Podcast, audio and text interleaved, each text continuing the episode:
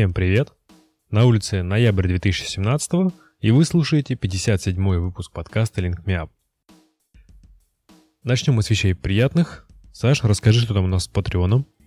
Рассказываю коротко. Все, кто считают, что мы приносим пользу этому миру, могут нас поддержать на Патреоне, как это делают люди, которые уже нас поддерживают. Но пока Марат включался, у меня заглючил хром, где был открыт список людей, которым я хотел сказать большое спасибо, поэтому в следующий раз извините. Хорошо, значит потом всех консолидируем и разом поблагодарим. Как все знают из анонса и названия, говорить сегодня будем о таком комплексе, который затрагивает, по мнению Википедии, 105 миллионов человек в России. Система оперативно-розыскных мероприятий третьего поколения. Мы и сами пока не знаем, куда эта тема нас сегодня заведет и на какие вопросы мы получим ответы, так что мы в таком же предвкушении, как и наши слушатели. В гостях сегодня эксперты вас Experts, разработчики информационной системы SORM-3. Денис Александров и Дмитрий Молдованов. Привет, коллеги. Да, приветствую, коллеги. Да, добрый день. Напомню, что вас эксперт в лице Дмитрия уже однажды был у нас в 42-м выпуске, где мы обсуждали вещи гораздо более скромные – DPI и программную обработку трафика. Тогда-то впервые и была анонсирована тема SORM. И вот, наконец, мы к ней возвращаемся. Дмитрий, Денис, если можно, расскажите сначала о своей роли в этом проекте и компании. Да, коллеги, ну, мы стали заниматься сормом э, относительно недавно в части именно работы. Э, раньше не существовало четких спецификаций. Для нас, как разработчиков, SORM э, – это всего лишь одна информационная система, которая выполняет определенные действия, которые зафиксированы, что нужно делать – есть целые документы, которые описывают, что, как, куда обрабатывать, передавать. Если кратко, это SORM расшифровывается, это система технических средств для обеспечения функций оперативно-розыскных мероприятий. У нас есть законы, которые регламентируют, э, какие органы могут выполнять эти оперативно-розыскные мероприятия. И э, есть требования для всех операторов связи, что Оператор связи должен на сети поставить этот комплекс технических средств и мер, которые э, предназначены для проведения оперативно-розыскных мероприятий. Это делается для телефонной станции, подвижной, беспроводной связи, радиосвязи в том числе. Но в последнее время э, так называемый был принят закон, называемый Яровой, э, в котором описывается, что необходимо собирать э, и хранить информацию по работе по сети интернета. А, если разделить кратко, то на самом деле существует сормов, вот, э, у них нет понятия первый, второй, третий, четвертый, пятый. Это такое условное название. Изначально было всего, э, пошло из истории, как бы первый сорм – это телефон, когда была отдельная комната, там выдавалось определенному сотруднику, и он там сидел и слушал разговоры и записывал их. А второй сорм – это, по сути, было понятие реализации 83-го приказа, где уже работа непосредственно с интернет-трафиком. То есть можно было писать все, что делается в интернет-трафике. А третий СОРМ – это статистика абонентская уже непосредственно и э, информация более детальная об абоненте, которую оператор связи обязан собирать, как бы паспортные данные, вот, и передавать это определенным, как бы, через определенные каналы э, в управление.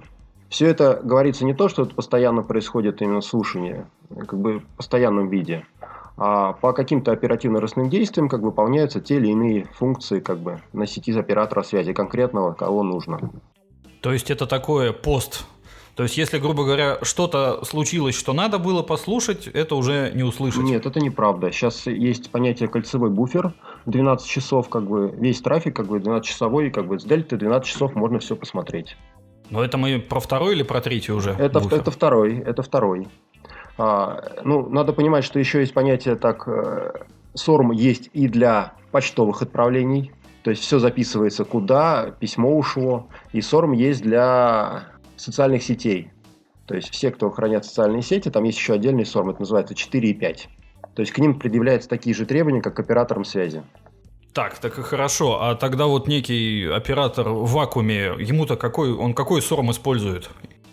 Если брать оператора связи вот типового, то у него есть, если есть телефония, ему необходим первый сорм. Если у него только телефония, то он заканчивается на первом сорме, и ему необходимо реализовать а, функцию там определенного приказа. Если он и оказывает телефонию и ШПД, передачу данных, то он должен реализовать первый, второй, ой, первый, второй, третий. Угу. А если мы вот э, ты вначале сказал, что это вот определенные э, законодательные акты, это имеется в виду вот знаменитое постановление номер 538? Это не, э, постановление 538 это одно из них. Нет. Сначала у нас идет в Российской Федерации законы. Есть закон Яровой, который вносит, есть э, закон о связи, который говорит, что не, необходимо обеспечить всем э, операторам связи именно Э, реализовать систему технических средств для обеспечения функций оперативно-розыскных мероприятий. А 538, 538 постановление правительства, оно говорит, что что нужно именно реализовать. Ну, такая идея. Закон говорит, что нужно сделать. Дальше принимается постановление правительства, которое говорит, как бы, что именно более уточняющие моменты, что нужно сделать. Потом принимаются приказы, которые уже для технических моментов опускаются вниз и говорят, куда, что, как хранится, как записывается. Есть определенные спецификации, сейчас уже стали пошли. То есть раньше тема сармов, она была закрытая. А в последнее время, где-то два года назад, вот как мы стали заниматься, мы стали заниматься только по причине того, что стали появляться открытые спецификации. То есть раньше это все было очень закрыто. Рынок был очень ограничен, и для оператора связи реально очень было тяжело. То есть действовало несколько игроков на рынке, которые эти решения все поставляли. И других решений, ну, других компаний, как бы, которые войти туда, было очень тяжело. Потому что это непосредственно взаимодействие именно с управлениями. Понятно? Ну, в принципе, да. Так, а в чем закрытость э, заключалась и что сейчас открыли, что стало проще? А, закрытость, э, смотрите, SORM состоит из двух частей. У него есть одна часть, которая ставится у оператора связи, а вторая часть ставится у управления. Как бы это так называемый пульт. У товарища майора. Да, у товарища майора должен стоять определенный пульт. Э, вот. И понятно, что для как и построения информационных систем, если ты не знаешь интерфейсы взаимодействия, они нигде не описаны, то ты никогда с этим пультом э, согласованно работать не будешь. Вот это было закрыто. Сейчас это открыли. Есть э, определенные спецификации, которые открыты. Вот, и по ним можно любой, по, по сути, любой разработчик может реализовать свое решение. А, на сегодняшний момент такая ситуация следующая, что если первый второй сорм, они сертифицируются, то есть есть определенные приказы и есть методика по сертификации, то третий сорм, он еще не сертифицируется. Но есть два подхода, такой очень хороший мы искали мысли – есть два варианта для оператора связи. Либо он ставит третий сорм, либо не оказывает услуги связи. Так а если он еще не сертифицирован, это получается, он может просто сказать, у меня третий сорм стоит. Вот это вот коробочка. А, э, все очень банально просто. Приходит письмо от управления в Роскомнадзор, что оператор не реализует систему оперативно-розыскных мероприятий. Все. Так а откуда это Роскомнадзор узнает, если пульт у а, ФСБ, а, грубо не, говоря? А, а, нет, ФСБ управление, управление пишет в Роскомнадзор, что такой оператор не реализует функции оперативно-розыскных мероприятий в соответствии с законом о связи и приказу министра, Министерства связи, там, как-то 2339. Угу, но, но для этого они, получается, сначала должны попробовать произвести эти мероприятия, чтобы понять, что они не производятся. Ну, это очень легко понять, как бы, если э, происходит какое-то событие оператора связи, они не имеют имеет подключение как бы к определенной связи, то есть не сдано решение, то у них два варианта. Либо они едут к оператору связи и просят его предоставить всю необходимую информацию, которая нужна, либо они эту информацию пытаются получить через один, один источник. То есть уже сейчас никто не ездит, есть пульт, и с этого пульта как бы необходимо получить эту информацию. Как-то с, с, с, нет, нет, почему? В принципе, понятно, и ну, хочется сразу перейти, так сказать, к одной из легенд про третий сорм, потому что утверждается, что вот в третьем сорме этот самый пульт он будет обладать какими-то совершенно фантастическими способностями, вот в том числе за какие-то доли секунды опрашивать чуть ли не вот глобально все сарма у всех операторов в России и там получать какие-то отклики. Это вообще похоже на правду? Ну, доли секунды это утрировано, но что-то в этом есть. А, основная проблема, смотрите, в чем заключается, что управление тоже люди, и для них вот работа с, с вендорами, раньше вендор, каждый вендор тянул свой пульт. Таким образом, из-за разногласия а, управление стояло от одного до n количества пультов. И чтобы из одного пульта, а пульты между собой не взаимодействуют, они не связаны никак. То есть, чтобы тебе выполнить какую-то работу с одного пульта и потом как-то агрегировать ее с другого, это невозможно. То есть, ну, приходится там, говоря, флешку ставить и переносить. Утрированно. Угу. Вот. А третий СОРМ, он прописывает спецификацию для взаимодействия. Там уже есть и трафик, и статистика, и это все объединено в одной системе. И там накапливается информация исторически до трех лет. Это на самом пульте или у провайдера? Нет, нет, нет, это у оператора связи, да. Провайдера, как бы, он, это самая большая проблема заключается сейчас, потому что трафик большой, и он будет только расти. Угу. А, и оператор, как бы, а проблема следующая, что у оператора доход, он фиксированный. Он, вот, вот экспо, расти больше доход оператора не будет, а трафик будет расти. Поэтому траты на вот эти мероприятия, они становятся для операторов очень тяжелыми. Мы, по сути, стали заниматься сармом после того, как нам пришло несколько операторов и сказали, что для них стоит серьезный вопрос закрытия своего бизнеса, потому что они не могут посчитать стоимость сарма. И это физически действительно невозможно сделать. А посчитать стоимость сарма, то есть имеется в виду посчитать стоимость хранения вот этих данных? Нет, стоимость решения. Кроме данных, кроме самих данных, да, а, надо еще и поставить решение. Вот э, мы с своей стороны как бы а, разработали систему, которая взяли открытую спецификацию, а, которая есть, отправляются управлениями оператора связи, вот, и по ней сделали продукт, который, собственно, сейчас и в регионах и внедряем. Но проблема в том, что даже эту спецификацию э, управление не проходило технической верификации. Там есть э, проблемы в том, что вот не, не, все, не все там правильно то, что написано. Там не обманывают, нельзя сказать, что не обманывают, просто не, до, не, не договаривают. Да, можно я вклинюсь тоже немножко. А, действительно, вот эта спецификация... Дмитрий, а, а можешь чуть погромче? Да-да. Спецификация это VSN, да, то есть, казалось бы, берем эту спецификацию, кидаем ее в VSN компилятор и получаем на выходе уже готовый код, чтобы с ней работать. Но на поверку не все так просто. А именно, ну, конечно, компилятор ее переваривает и, да, выдает всего несколько ворнингов, что уже как бы намекает на качество этой спецификации. Вот. И выдает код, но в самой спецификации есть множество логических ошибок.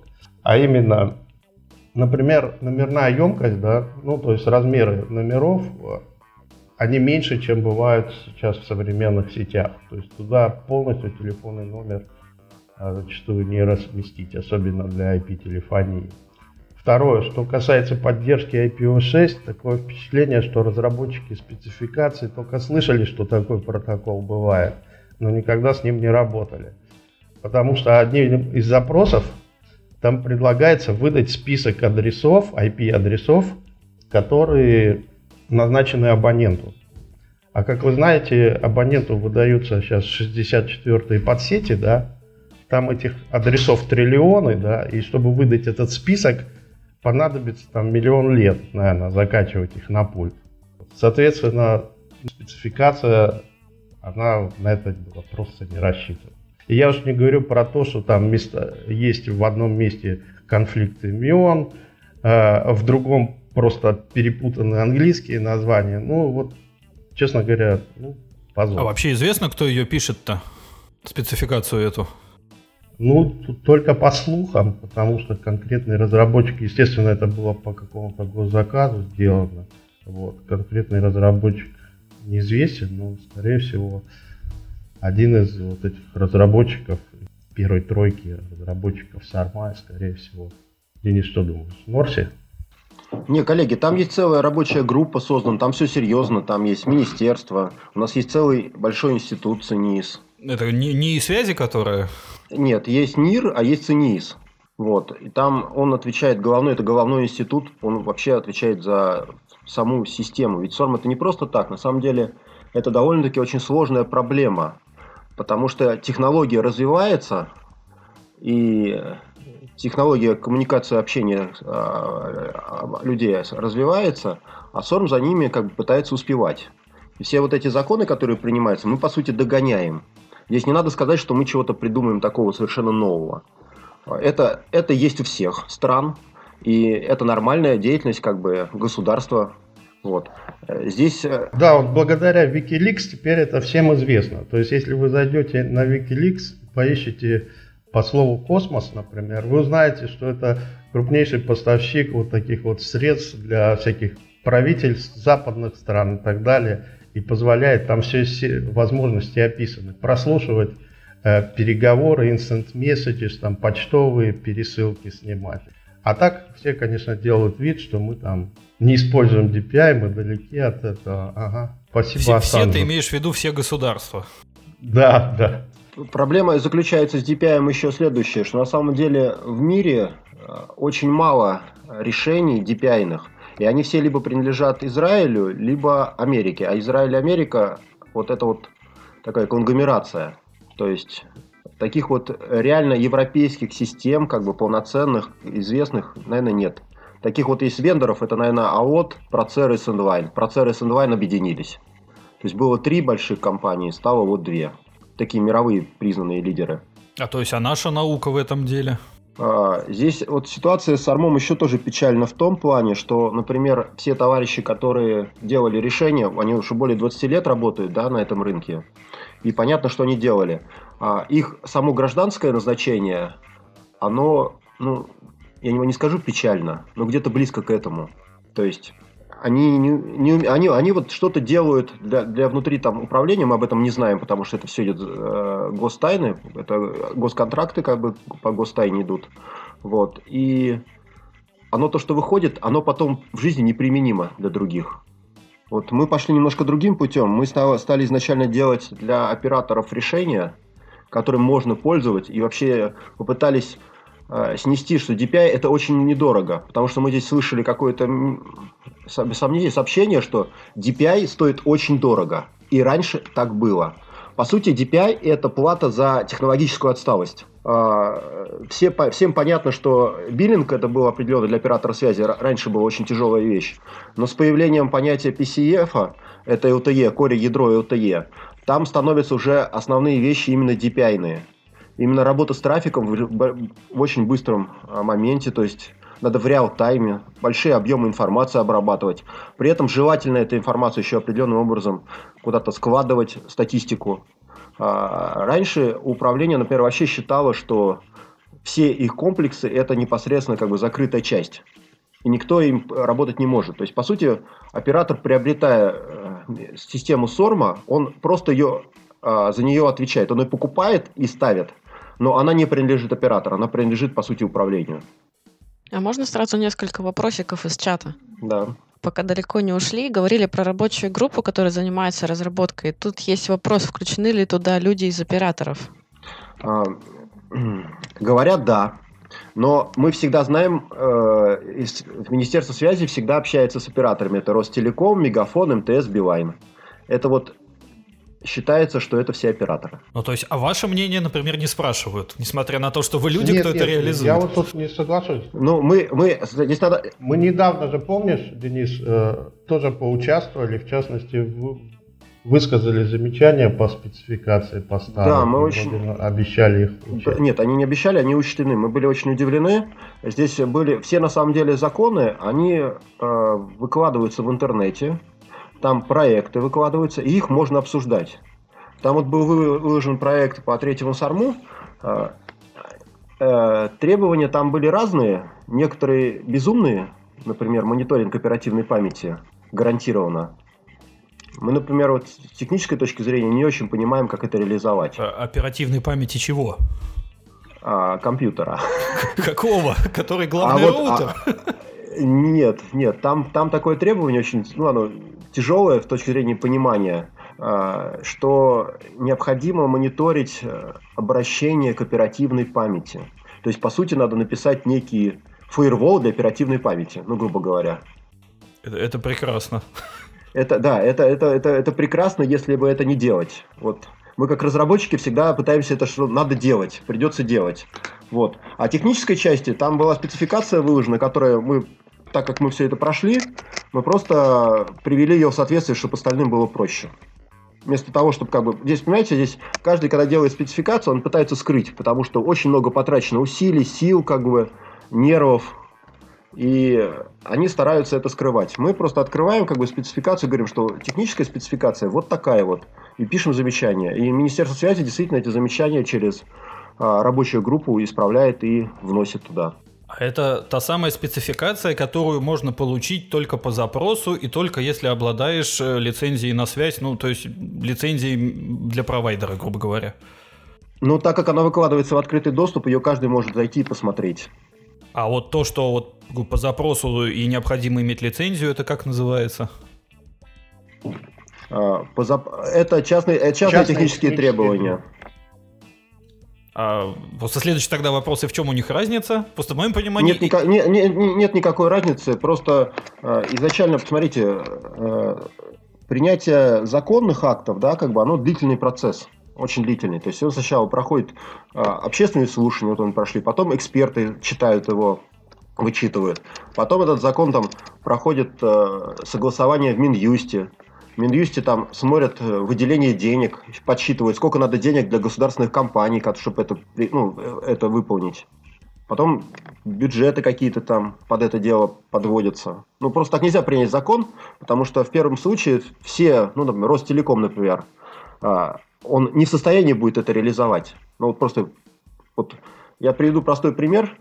Мы как-то для МТС считали а, небольшую систему для третьего сорма, это 420 компьютеров требовалось. Так вот, была даже возникла ситуация, что текущих цодов не, до... не хватит, чтобы разместить эти сервера. И это хранение информации там на какой-то ну, маленький промежуток времени. То есть это действительно очень большая проблема.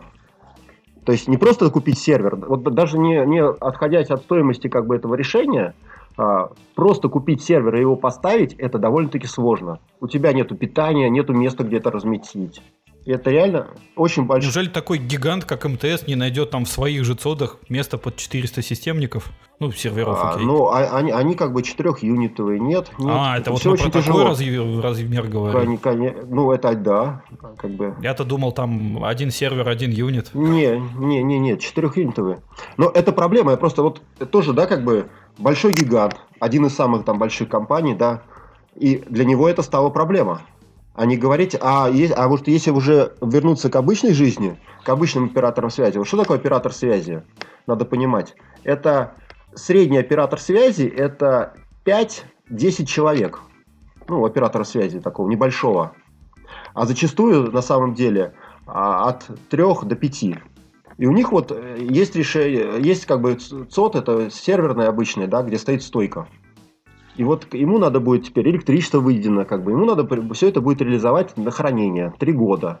Сейчас приняли закон, как бы, что э, записываем не три года, там, не, не 6 месяцев вся запись разговора, ну, вся запись интернета ведется, а в течение одного месяца только. Ну, послабление. Раньше же вообще там несколько лет собирались. Ну, есть понятие статистики, а есть понятие записи непосредственно всего. Знаете, законодательство у нас тоже тяжелое. Оно немножко пишется так. Там всегда есть и другое. Вот, вот, вот знаете, в законах есть и другое. Там сох... перечень, перечень, что нужно сохранять, и в конце написано и прочую информацию. А, и то есть, что такое прочая информация, уже никто не знает. Да. А по сути, она означает, что это все. Отлично, отлично.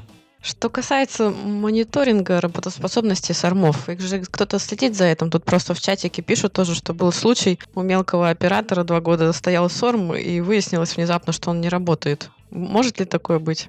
Ну, я расскажу историю, нам рассказал другой коллега. Операторы связи, которые живут, для них вообще, понимаете, вот они там 17 лет, например, один оператор связи жил, и говорит, за 17 лет к нему один раз обратились, один. И он представляет, что типа это обращение как бы вот за 17 лет ему надо платить приличный денег. На самом деле все эти решения они стоят очень прилично.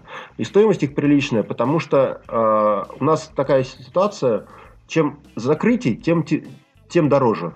Вот приведя простой пример, это российские поставщики оборудования. У нас есть закон, как бы, который говорит, что нужно быть российским поставщиком.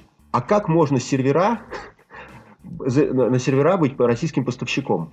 Никто сервера не собирает. Так вот, сервер после того, как он становится российским, он стоимостью увеличивается где-то в 3,5 раза. Причем это тот же самый сервер, но в 3,5 раза дороже, и это российский. Тут вот как, как раз вначале тоже спрашивали, чем оправдана цена Сорма, если у нас производители Сорма. А вот можно я немного еще глубже в историю копну и расскажу чего было еще до того, как Денис к нам пришел. Только чуть вот. погромче. Была такая... Да-да, была такая идея, что по-хорошему а, государство, чтобы облегчить бремя операторов, могло бы заказать разработку САРМА, ну, софта там, через госзаказ там и так далее. Вот. И лицензию предоставлять операторам бесплатно, да. И расходы оператора были бы только на оборудование. Вот. Потому что на самом деле, если вот первые, кто а, разобрал свой SORM-2, ну вот в результате апгрейда у них старое оборудование стало им не нужно, они разобрали его и с удивлением обнаружили, что внутри простой компьютер, да, вот стоимость которого в пять раз ниже примерно, чем то, что они заплатили за СОРМ. Вот. Были очень расстроены и так далее. Вот. Так вот эти колоссальные деньги на разнице между железом и софтом можно было бы сэкономить, если бы государство поступило таким образом. Но поступили как поступили, а именно создали а, такую кормушку для нескольких привилегированных компаний. Вот. Поэтому у меня была такая идея. Когда вот появилась возможность реализовать SORM 3, я закинул, ну, через знак, так как на конференции, кстати, есть до сих пор опрос, что типа давайте скинемся и разработаем совместно это решение, вот, и все участники, и даже не участники получат э, это решение бесплатно. Да. То есть э, то, что не сделало государство, предлагало сделать частная компания. Вот. Максимальную стоимость решения мы оцени... я оценил тогда в 20 миллионов. Но результаты опроса вас удивят. А именно, значительная часть процент сказал, что это решение не нужно.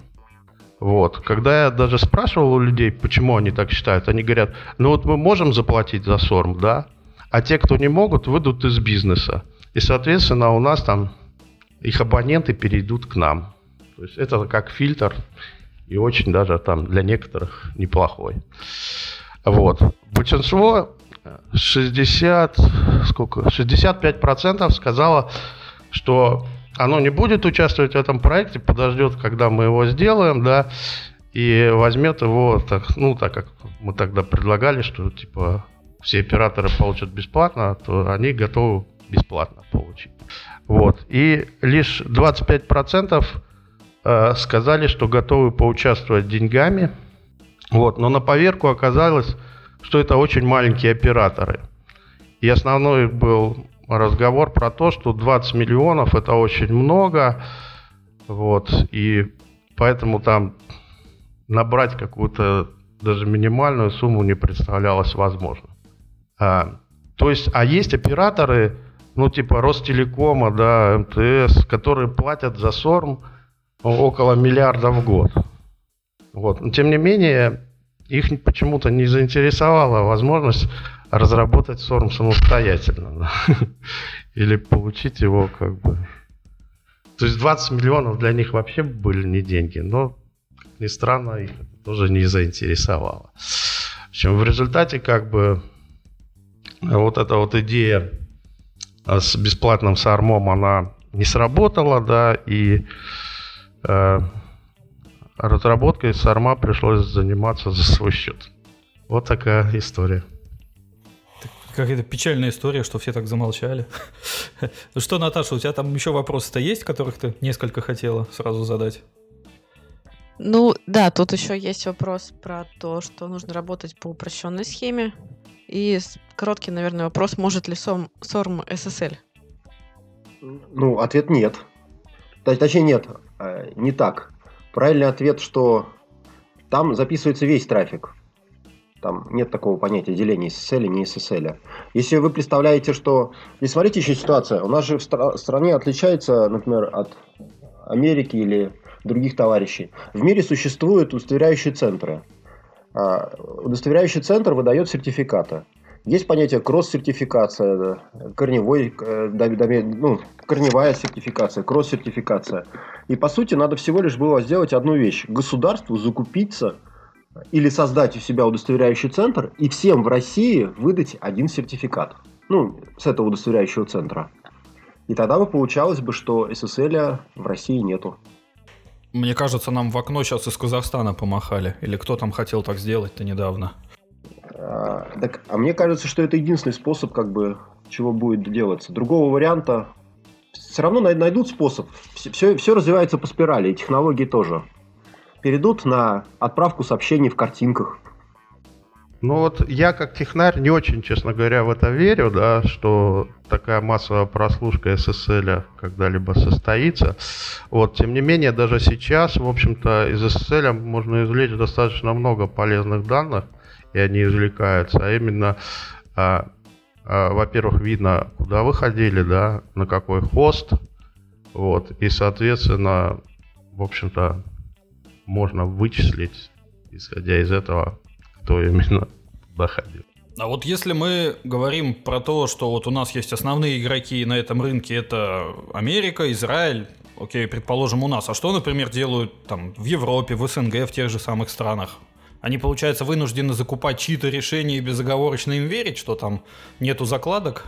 Ну почему? Вот Белоруссия, например, да, они же недавно разработали как раз СОР, ну, вот Белтелеком, а через тендер, провели тендер, там куча было поставщиков, мы даже участвовали там через партнера, да, ну, как бы победил близкий Белтелекому интегратор, да, и, собственно, они разработали самостоятельно.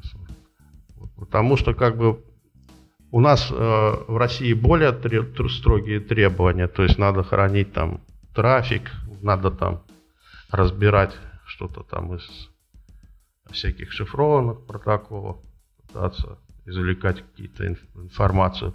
У них эти требования попроще, то есть они начали с простого, да, но как бы самого массового и востребованных вещей, а именно хранить а, flow, то есть э, кто куда ходил на уровне IP-адресов и портов, да, и как бы извлекать из нешифрованного трафика какие-то там, ну, из небольшого количества протоколов нешифрованных какую-то информацию, например, SIP-звонки, там, телефонные номера оттуда можно извлечь. То есть они пошли по простому пути более. И, в общем-то, поэтому у них это все сделано было централизовано и, думаю, с меньшими проблемами, чем у нас. А есть вообще вот какое-то сравнение, скажем так, наших требований закона с общемировыми? То есть у нас он относительно жесткие требования или наоборот? Ну, понятное дело, мы не будем сравнивать с Китаем, который как бы все уже запретил фактически. Но там с Европой, если сравнить. А, смотрите, на самом деле, чем отличается законодательство в России и в Европе, все очень просто. В Европе это э, называется ну, законный перехват информации, да, и он встраивается во все решения по умолчанию. То есть ты не можешь сертифицировать решение и не можешь его продавать в Европе, если у тебя нет встроенного куска модуля. Сама система, она состоит из нескольких компонентов. То есть есть кусок, который к биллингу ставится, есть кусок, который ставится к DPI, есть кусок, который ставится к свечу, ну, и коммутатору. И есть э, кусок, который ставится там к, телеком, к, телеком, ну, к телекоммуникационному оборудованию. Все. Когда эти все кусочки поставлены, система начинает работать. У нас же это делается по-другому. Э, ставится определенный сервер, и на него начинает оператор э, заносить информацию, которая требуется. Вот э, мы со своей стороны, с решения DPI, тоже статистику такая же выполняется. Поэтому требования, они у всех есть, как бы немножко по-разному просто в каждых странах реализованы. Но они примерно одинаковые. То есть рано говорить о том, что вот наш интернет скоро будет как тюрьма, все обнесут забором и никуда не пустят. Они, может, и одинаковые, но у нас все за счет операторов делается. А у них э, ограничивается тем, что как бы в оборудовании есть порт для сарма, да, а те данные оттуда, что сливаются, обрабатываются и хранятся все-таки спецслужбами. А у нас они хранятся у оператора, опять-таки. Так, а вот что имеется в виду под за счет оператора? А у них это, то есть, спецслужба платит за все и за все? Не, ну, естественно, не, не все. Ты должен купить оборудование, в котором есть такой спорт, да. А это наличие такого порта, она, конечно, удорожает. Я тут немножко добавлю, Диму. Там проще. Ты не можешь... Ты вот понятие сертификации, там, чтобы поставить решение, должен его сертифицировать. Это и в России тоже есть. Так вот, достаточно добавить одно требование, что при сертификации надо реализовать мероприятие как бы сарма, и тогда для оператора связи он и так это оборудование покупает. Оно и так ему нужно для того, чтобы он э, свой бизнес вел. Он просто бы уже это приобрел. А здесь получается, что он приобретает э, оборудование, там уже все есть для сарма, но поверх этого еще ставится, еще докупается отдельная железка, как бы, и с которой непосредственно выполняется работа уже непосредственно управления.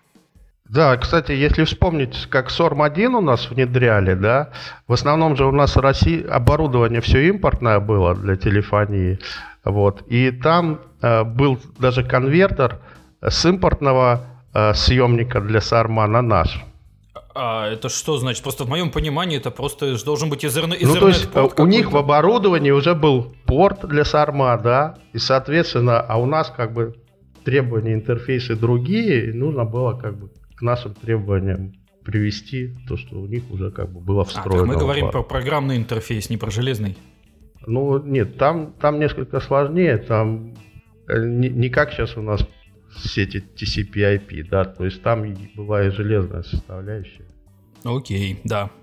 Вот, но соль в том, что как бы использовалось то, что уже было заложено а, западным поставщикам. Да, есть вообще шанс-то вот у мировых э, вендоров на наш рынок войти со своим железом, вот именно для этих целей? Потому что, ну, это же действительно уже все старая история, а мы как бы пошли своим путем. Ну, я сомневаюсь. Дело в том, что на самом деле практически, если взять всех производителей DPI, у них есть съем метаданных там.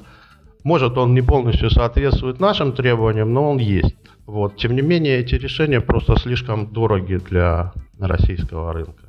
Есть еще вопрос в чате по поводу вот упрощенной схемы. Я раньше уже пыталась спросить. Тут пишут, что упрощенная схема это когда товарищи из ФСБ на какое-то время предоставляют оператору в аренду или бесплатно СОРМ на некий срок. Есть ли такое сейчас или было раньше? Наталья, да, такое было, но по факту такое никто не делает так. То есть э, в законодательстве такое есть. То есть можно это, но пишется запрос, управление пишет, нет технической не, ну, возможности. А, ну то есть они как бы за, но не могут. Не, ну ты можешь попросить, оператор может попросить, а управление может ответить. Ну, это у каждого индивидуально. Это, это все вот, это реально все очень индивидуально. Нет такого, к сожалению, у нас строгость наших законов, оно нивелируется, ну, сами знаете чем. Необязательности их выполнения. Потому что вот реально как бы СОРМ существует давно, мы по нашим операторам видим, что не у всех еще даже реализованы сармы. Ну, не у всех операторов это реализовано. А, в некоторых вещах это может быть упрощенная схема в виде предоставления информации. Просто, как бы, когда есть такое понятие, когда ведь оператор связи не только с управлением взаимодействует в рамках а, оперативно-розных мероприятий, у него еще там целых множество субъектов есть, которые к нему могут прийти с запросами. Самое основное это МВД вроде бы все логично. Есть одно, одна организация государственного управления ФСБ, куда можно как бы идти, но нет МВД отдельно идет к оператору, и все, все они ходят к оператору, и все у него требуют как бы те или иные вещи. А управление это как бы ну, что-то отдельное. Ведь сам СОРМ это по сути ловля как-то сеткой. Ну, это как средняя температура по больнице, что-то ну, что вот это вот. Там, там есть статистика, есть как бы, ну, непосредственно уже сами оперативные мероприятия, да, они выполняются именно с данными оператора. Чтобы в суде можно было э, работать, как бы, это необходимо собрать с оператора, и с этим уже выходят другие, как бы, субъекты, которые там проводят оперативные мероприятия. А вот э, вы, как разработчики Сорма, вам приходится контактировать с кем-то, кроме ФСБ. Вот, например, с какими-то сервисами, там, э, скажем, не знаю, там с чатами, например, там типа вот WhatsApp, Telegram, да, то есть э, чтобы реализовать функционал, вам, ну, грубо говоря, из ФСБ присылают ключик для расшифровки, или вы сами должны с конечным сервисом договариваться? Смотри, да, во-первых, само, само, само мероприятие оперативно-розыскное – это тайна, гостайна. Как они проводятся, это гостайна, это, в принципе, не обсуждается, ну, не говорится никак. Вот. А, мы не работаем с управлением, мы работаем с операторами связи. Мы немножко по-другому находимся. А, оператору связи управление предоставляет технические требования, что нужно сделать. Мы как разработчики просто это за оператора это делаем. У оператора есть два варианта. Купить решение у других ну, поставщиков на самом деле много. Э, нельзя сказать, что их там ограничено, но среди них конкуренция, она как-то, знаете, вот не рыночная совсем. То есть там в одном регионе, например, есть... Вот у нас, ну, пройдем простой пример. Сертифицировано 5 поставщиков. Сейчас по 83 приказу это 42. Но в каждом регионе есть свой любимый поставщик. Это ну, в географическом смысле, да, это регионе? Там свой любимый разработчик? Ну, чего-то, да, вот в таком варианте. А, в принципе, тенденцию я понимаю, но если вы смотрите, вот ситуация. А, у нас в законах э, признано, что э, сотрудник ГАИ может оставить любого автовладельца, ну, автовладельца и э, на его машине преследовать злоумышленников каких-нибудь. Это в законе водитель обязан это делать. Так вот, выглядит такая вещь, что, ну, например, 5 поставщиков, ну, возьмем, дайте 10. И стоимость там от 1 до 10 ну, увеличивается. Вот. И в регионе почему-то, в каком-то, например, будут говорить, что типа, вот за десятку это супер, это Lexus. Это вот супер, покупайте за десятку. Но это выглядит таким же образом, что при покупке а, машины ты должен согласовать в ДПС, какую ты машину купишь. Но это... Чтобы им удобно было преследовать злоумышленников. Ну да, да. Ну, выглядит это, понимаете, а требования, они одинаковые. Там вот ситуация там для больших операторов, они даже эти требования более э, реально можно выполнить. Например, там вот сейчас вот э, идут требования, когда ты выполняешь определенные запросы, что э, на больших операторов у тебя много машин, много серверов, да, а, и там можно сделать параллельную обработку данных. А на мелком операторе это уже не будет работать. Потому что он хочет одну железку, чем меньше электричества, желательно, чем железка стоит очень дешево, потому что для него это только трата. СОРМ, он не приносит ему никакой пользы. Но без СОРМа он не может оказывать услуги связи. И вот, и вот здесь происходит такое вот сопротивление. А, мы довольно-таки недавно стали заниматься вообще этой темой э, в части разработки. Вот. И видим, у нас не, видим, с одной стороны, есть сотрудники, которые действительно э, хотят, чтобы в регионе, то есть было. Для них важно, чтобы в регионе у каждого оператора появились как бы, ну, мероприятия, как бы, такие устройства, которые, они с которыми могут работать. Но при этом мы понимаем, что у нас еще есть определенные технические проблемы, связанные с тем, что мы недавно только выходим. Мы э, сами не можем понять, как бы, только из замечания, как бы нам управление выставляет замечания, мы понимаем, что, там, что, что нам нужно еще дорабатывать. То есть вы не готовы еще похвастаться, что в каком-то регионе стали любимым разработчиком? А, мы бы не хотели бы быть любимыми разработчиками в регионе. Мы вот... Тут вот спрашивают в московском регионе, есть ли любимый разработчик? Кто это? В московском регионе, во-первых, вообще очень хорошо они жили, потому что в Москве очень многие операторы вообще жили без сарма и даже не знали, что это такое. Это в последнее время их начали заставлять этот сорм ставить. И причем начинают э, с сарма второго. То есть я не уверен, если Денис знает, я еще не слышал, чтобы сорм третий там даже еще ставить. То есть Москва жила очень хорошо в этом отношении. Но это сильно зависит от региона. То есть там а, где-то в южных регионах там СОРМ очень востребован, там без СОРМа бы тебе не дали работать. А вот в Москве, пожалуйста. Ну, я так понимаю, что там близость к Украине сказывается. Вот. На самом деле, да, у нас будет чемпионат мира, и к этому мероприятию все вещи подводятся постепенно, что как бы есть требования, есть законы, как бы, которые оператор связи должен реализовывать. Понятно, что на больших, вот здесь же я говорю про сетку, я не зря сказал, а, большие а, операторы связи, такие как большая там Мегафон, МТС, Билайн, Ростелеком, Транстелеком, да, понятно, что у них э, СОРМ внедрен у всех. И по ним как бы, поэтому мелкие, а мелкие операторы как бы, они сами трафик не генерят, не, они только его пользуют у, там, у больших, больших операторов, и не, они могут снимать там эту статистику, не обязательно с оператора. Но по факту каждый оператор э, должен реализовать по всей цепочке. Если у тебя цепочка состоит из более чем одного, там, 1, 2, 3, 4, каждый оператор реализует мероприятие э, на своей сети.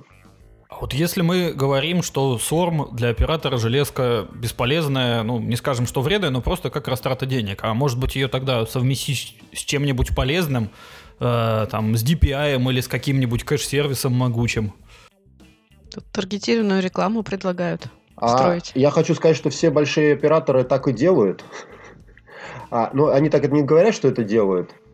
Они и так, то есть, собирают всю эту статистику, делают таргетированную рекламу, аналитику, э, следят за... Там очень есть хорошие кейсы, которые позволяют, что если вот на большой сети оператор связи может контролировать, как растет компания. Ну, по структуре трафика видно. То Это то есть компания абонент. наз- Компания абонент. Н- Не, ну, компания абонент, да, как бы. И видят, что типа, о, о, очень хороший трафик. Э, И по таким критериям можно оценивать, они могут оценивать, что компания вот интересна. Так стартапы очень многие любят смотреть. То есть, вроде ничего, никакой информации о компании нет, но по структуре трафика видят, что это вот очень перспективная компания. И видят, что она растет. То есть, там много- многие такие вещи маркетинговые можно делать именно с трафиком. И это делается. Так, а то есть именно что взять и совместить это, например, вот в одной железке, чтобы покупать не две разные, а просто одну, который еще и сормить умеет. Здесь надо...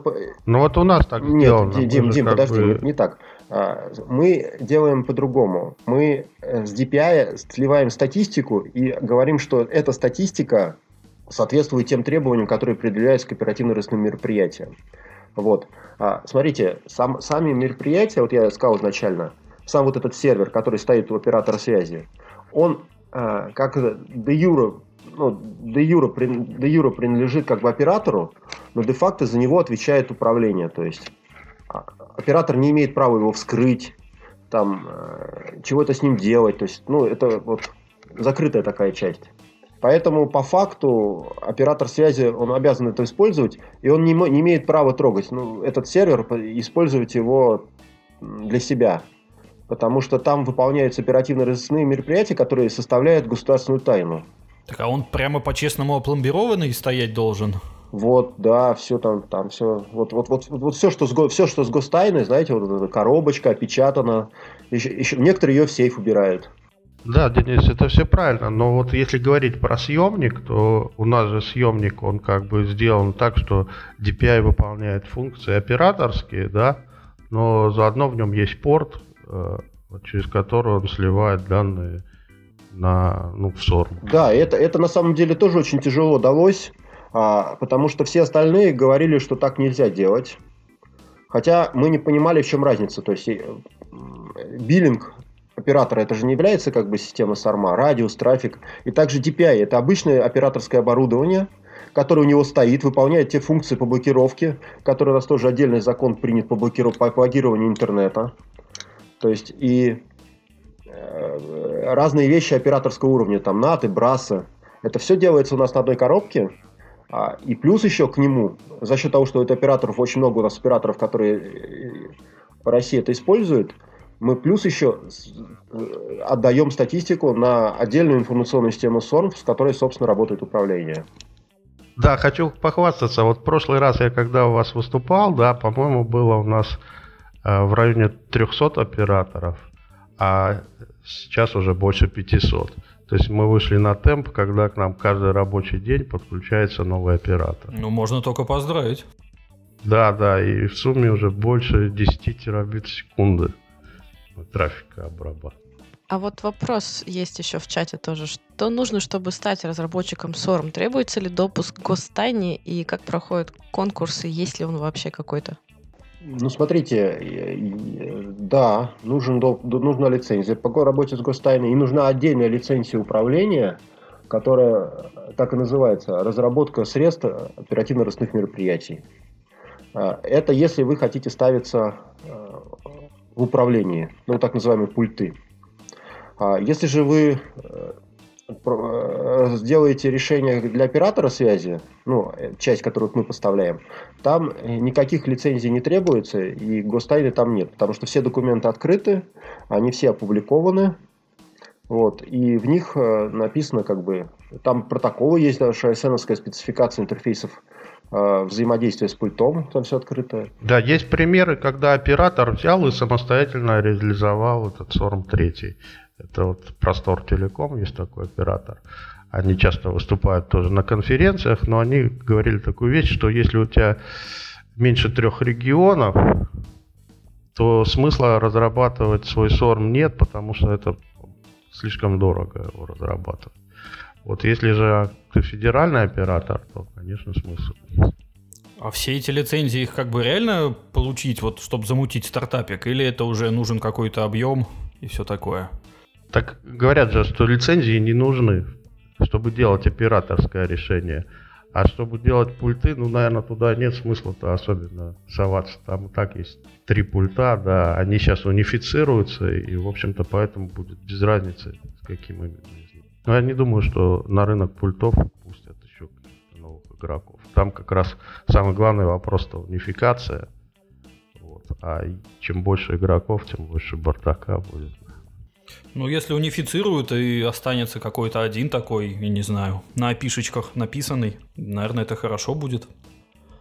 А, среди вопросов, которые вот нам прислали до эфира, значит, был такой полувопрос, полуутверждение, что среди требований при установке SORM написано, что у SORM должен быть доступ к радиус-серверам. А что они там забыли? Смотрите, нет, э, есть другое. Есть действующий приказ 73 э, Минсвязи. Там говорится, что оператор связи обязан на сети связи обеспечить аутентификацию и авторизацию абонентов только тремя способами. Это радиус, э, диаметр и токаск плюс. Все прописано только три способа авторизации абонентов. А, многие операторы этот приказ не читают ну, и делают все, у многих это сделано на DHCP с помощью, ну, различные свои схемы аутентификации и авторизации абонентов именно реализованы. Но есть такой действующий приказ, э, который говорит, как надо сделать, как оператор связи должен строить свою сеть. Я ответил? Ну, не до конца. А что Сорм-то в итоге на, с радиусом-то делает? Он просто факты авторизации там отслеживает? Фа -фа факты авторизации, да, объем переданных данных. Фактически, да. Ему же надо знать, когда вы были в сети. Ну, то есть он, грубо говоря, не спрашивает твой логин и пароль от интернета, а просто ему интересен факт. Э, да, здесь на самом деле не надо бояться сормов, как бы это не такая страшная вещь, это ну, нормальная деятельность государства. И там, я вас уверяю, там не сидят товарищи, которые там могут... Им не очень нравится сидеть и подсматривать. У них там реально, вот если так серьезно, они загружены очень да, сильно. Да, вот тут это, да, это такой миф, кстати, что там следят за какими-то оппозиционерами. Там люди настолько загружены, у них э, э, нет времени следить за чем-то еще, кроме вот оперативных своих задач. Потому что даже вот нам, когда приходится пообщаться, очень трудно найти как бы даже время. То есть, они, да, они, во-первых, то есть они там, мне так кажется, круглосуточно. Вот, но это также показатель о том, что, в общем-то, вот эти пульты, они сделаны неудобно и слишком много там оставляют ручной работы. С одной стороны, это хорошо для людей, потому что позволяет избежать как бы массовой такой слежки, то есть только по делу. С другой стороны, это очень много ручной работы для оперативников. А когда у нас происходят какие-то события, да, взрывы в метро, все же сразу вспоминают, у нас же вроде есть СОРМ, почему он не помог. То есть почему Родина слышит, но не услышала, да? Да, да. На самом деле, потому что вот такой массовой прослушки-то нет, работают по конкретным людям, да. И, соответственно, если человек не попал в разработку, он так, а, нет, а чего говорить? Здесь же ситуация очень простая. Смотрите, у нас все номера выдаются по паспортным данным. А в Украине, а, например, вот самая Украина, а, у них наоборот было сделано, что номера не связаны с, с человеком. То есть человек может номер менять как хочет. Оператор связи, по сути, не знает, как, кому он выдал номер. Там покупаешь, платишь денежку, тебе дают симку, все. Тебе ничего не надо, ни, ничего не нужно. Хочу от себя добавить, когда сколько пару, ну, наверное, года три назад уже была вот вся эта история с тем, что вводили обязательную авторизацию в открытых Wi-Fi сетях в кафе по паспорту и все прочее, и что вот люди очень возмущались. И вот мне тогда было непонятно, то есть они когда дома подключают интернет, интернет, они заключают договор по паспорту. Они идут, покупают симку, у них просят паспорт. А тут у них еще раз паспорт спросили, и вот именно вот в кафе это жуткое нарушение их конституционных прав. Никогда не понимал. Да в кафе даже паспорт не спрашивают, там же смс-авторизация. Да, это не, неудобно, телефону. да. Обычный номер телефона. Достаточно любой там идентификатор, номер телефона. Считается логика следующая, что телефон куплен на паспорт, По номеру телефона найдут. Ну да, то есть через номер у оператора запрашивают. А, а вот мы как раз вот зашли к вопросу слежки. Тоже, значит, был такой вопрос, что одна из э, легенд про третий сорм, что он вот как раз оператору, который сидит у пульта, позволяет в прямом эфире наблюдать за действиями человека, который попал в разработку. Но мы же говорим, что мы не знаем, как это оперативно-розыскные мероприятия, это является государственной тайной. Как там, мы не знаем. Мы верим, что там надежно. Все хорошо. То есть, то есть нету такого на, требования на, в документе, на, что на, вот на, прямо в прямом да, эфире видеть, да. зашел ВКонтактик. Но вы поймите, вот мы же не зря говорим, там так загружены люди. Денис, ты так и скажи, если тебе в дверь уже стучаться, ты просто скажи, мы закончим. Да нет, нет, там так, так загружены люди, что э, по факту Каждый человек же в меру своей испорченности понимает эти требования. Требования благие. Как их использовать, это по-разному можно. Ну, мы верим, что в управлениях есть разум. Ну, хочется верить, да, что они там не от скуки все это делают. А вот... Да, есть, есть, есть же другая технология совершенно. Вот а, DPI это DPI, а есть еще технология Deep Pocket Processing, когда ты можешь трафик модифицировать. Это так называется сетевой нейтралитет. Это тоже очень такая отдельная тема. Это, по сути, можно за абонента... То есть начать ему отвеч... что-то показывать специальное. Ну, и специальное, и он пишет, а никуда не уходит, а ему кажется, что все ушло. Это, есть... это пример можешь привести? Ну, очень, ну, вот простой способ, например. Два человека договариваются о встрече. Один пишет там метро какое-нибудь название метра и говорит, окей, в два часа, хорошо. Второму приходит другое метро, другое время. Но первый отправивший, он всегда видит, что он написал правильно, а тому пришло неправильно. И они разговаривают, что да, да. Таким образом можно сделать, что никогда не встретятся. Ну, то есть man in the middle, классический, по сути. Классический, но только в режиме реал-тайма и с полностью, ну, как бы, с изменением трафика.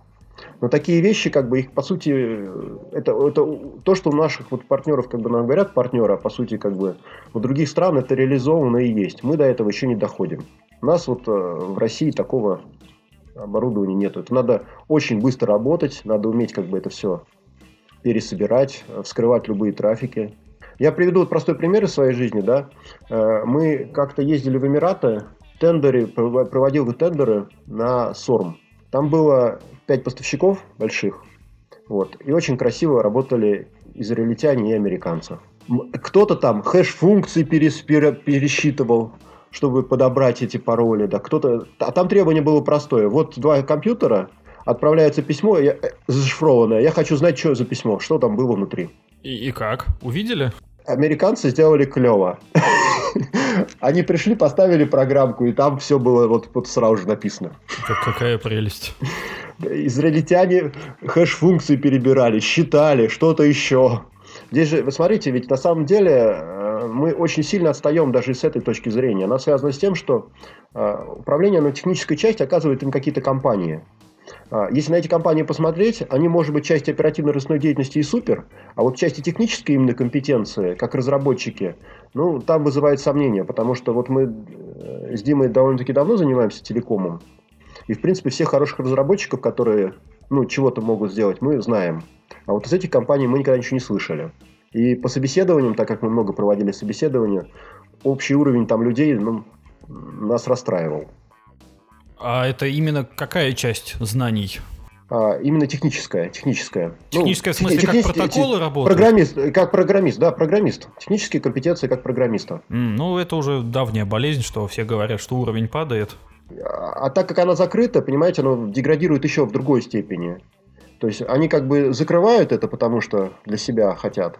А по факту ведь э, вот я смотрю на это управление, мне кажется, вот обычная CRM-система, вот обычная, очень сильно поможет. Но они там придумывают свое, вот как бы с нуля. А это в смысле, что мы лучше свое напишем, чем врагам денег дадим? Да, да, но причем, понимаете, это как бы вот э, болезнь программистов, она в начальных стадиях начинается, что я все сделаю лучше сам. А, ну да-да, такая болезнь есть. Да, и она, она постепенно должна перерасти, как бы когда уже понимаешь. А вот раз уж мы затронули тему хитрых американцев, которые на лету шифрованные письма показывают, просто не могу не задать этот вопрос. А что же будет с армами, когда шифрованный трафик победит? Тяжело будет. Но, но где-то на горизонте этого будущего пока не видно? SORM это как бы система. Здесь не только разбор трафика.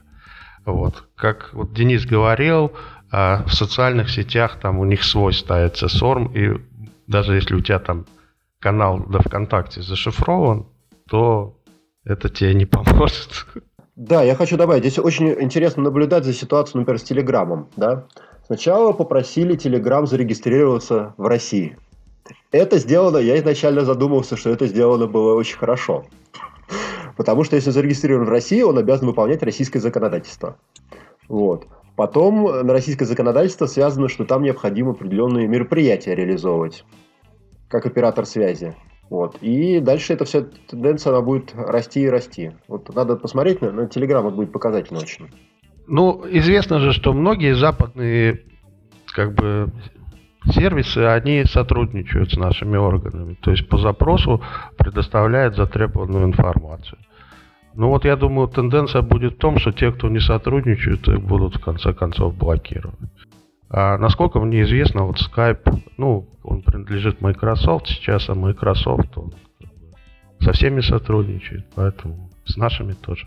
Но сарма для мессенджеров специального нету, наверное. Почему? Нет, нет, есть? но нет, ну, почему? Ну, он есть? есть у них там. А наши просто спросят, типа, а пришлите нам переговоры такие-то. Мне кажется, люди сейчас за валидолом побегут. Нельзя такие вещи ну, вслух говорить. Да не, ну это же логично, блин. Нет, смотрите, здесь э, бояться ну, нечего. Зачем бояться-то простым людям, если ты не, не террорист? Тебя руки просто не дают следить, чем ты интересуешься. Есть, есть два варианта, потому что э, террористы, да, ну, любые там э, преступные группировки, они же шикарно с этим живут все. И за ними и раньше наблюдали, и вели и наружное ну, как бы, наблюдение было. Они с этим привыкли жить и живут. Просто определенным образом что-то не говорят.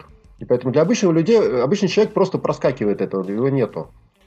То есть он не, не интересно никому, что вас попросила жена домой купить на ужин, да? А, ну, вообще из этого можно очень много чего информацию снять. Ну, в общем, да, рекламщикам продать они это любят. Да не, не, не, даже, даже не рекламщикам. Там очень много чего можно. Какую еду, как покупают. То есть я вот проведу простой пример. Вот просто это очень...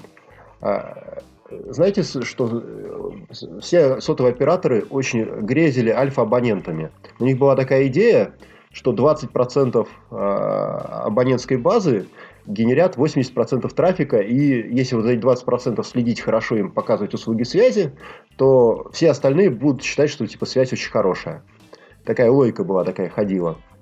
И вы считывали кучу разных алгоритмов, как это сосчитать, безумные траты, до момента, пока не подумали, что э, смс-банкинг – это ответ на все вопросы. Нечего слать человеку с, с балансом 300 рублей рекламу «Купи квартиру». То есть, э, если я правильно понимаю, ты сейчас вот говоришь, что операторы связи нагло лезут в смс которые присылаются банкам, и не стесняясь их как бы читают, разбирают. Ну, я, я такого не говорил. Нет, я такого не говорил. Почему Но... это ты такое говорил?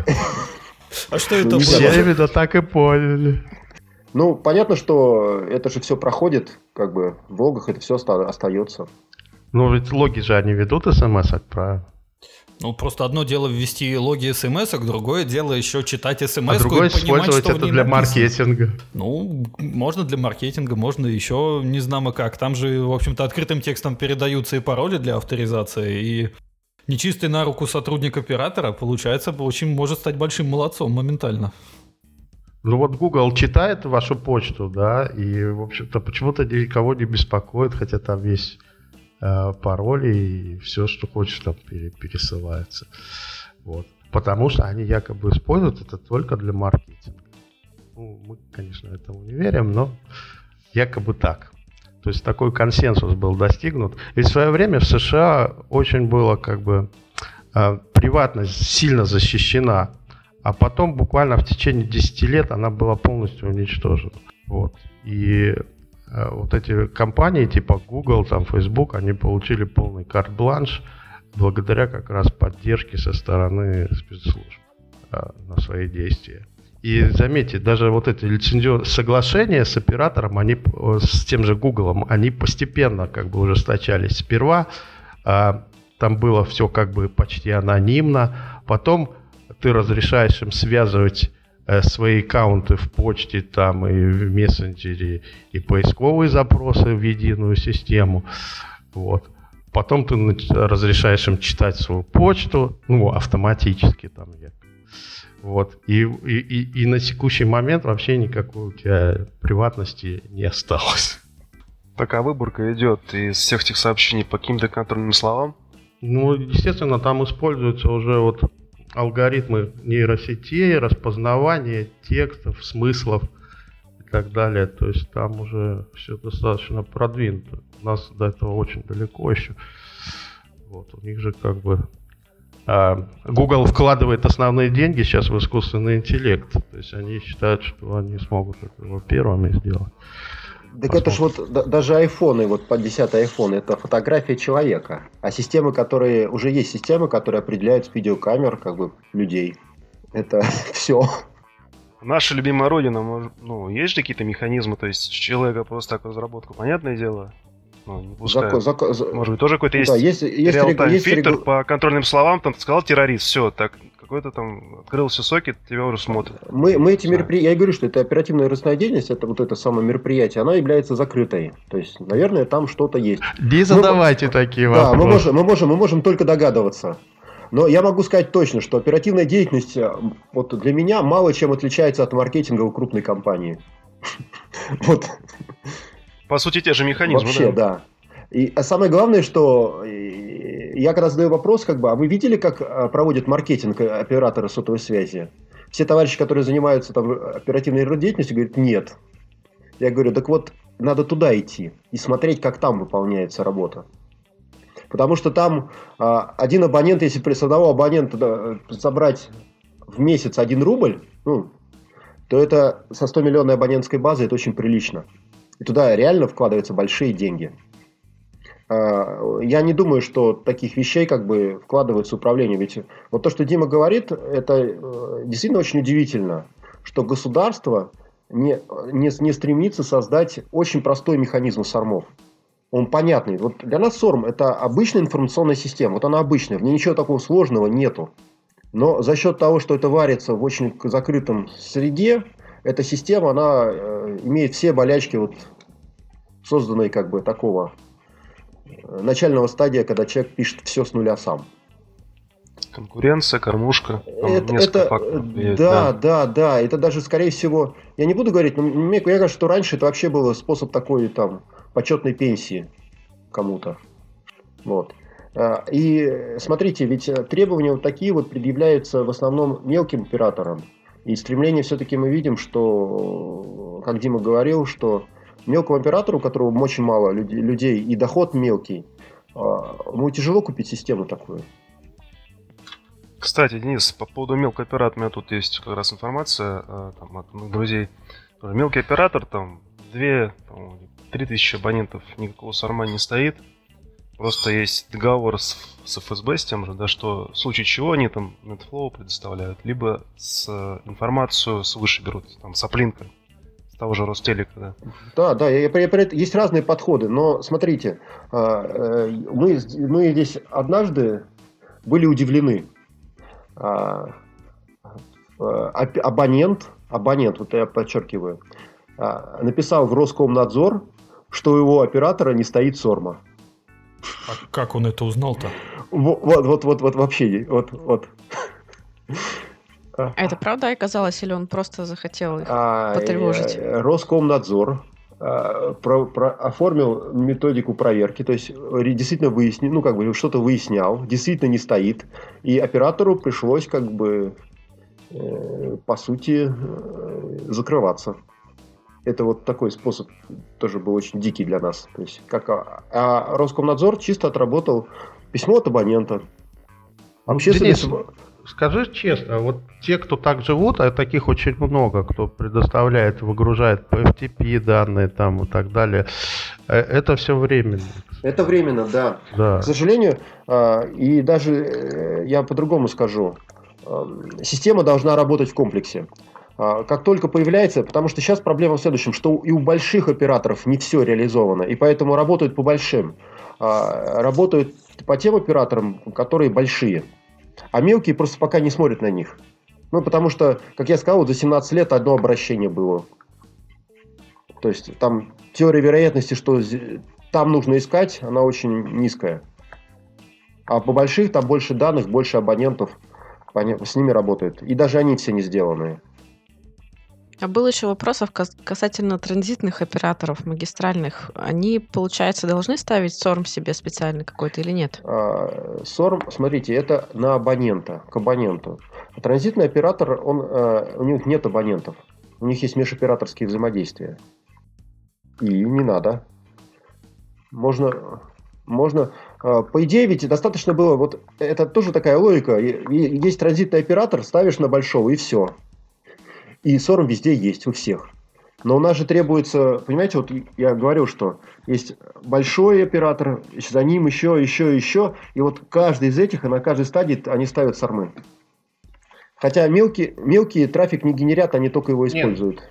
Но тут же раньше был возможен аутсорминг, он и сейчас возможен, когда э, сорм стоит у большого оператора, а у мелкого нет. Но все портит NAT, потому что NAT, он как бы искажает данные об оригинальном абоненте, да, транслируя его адрес.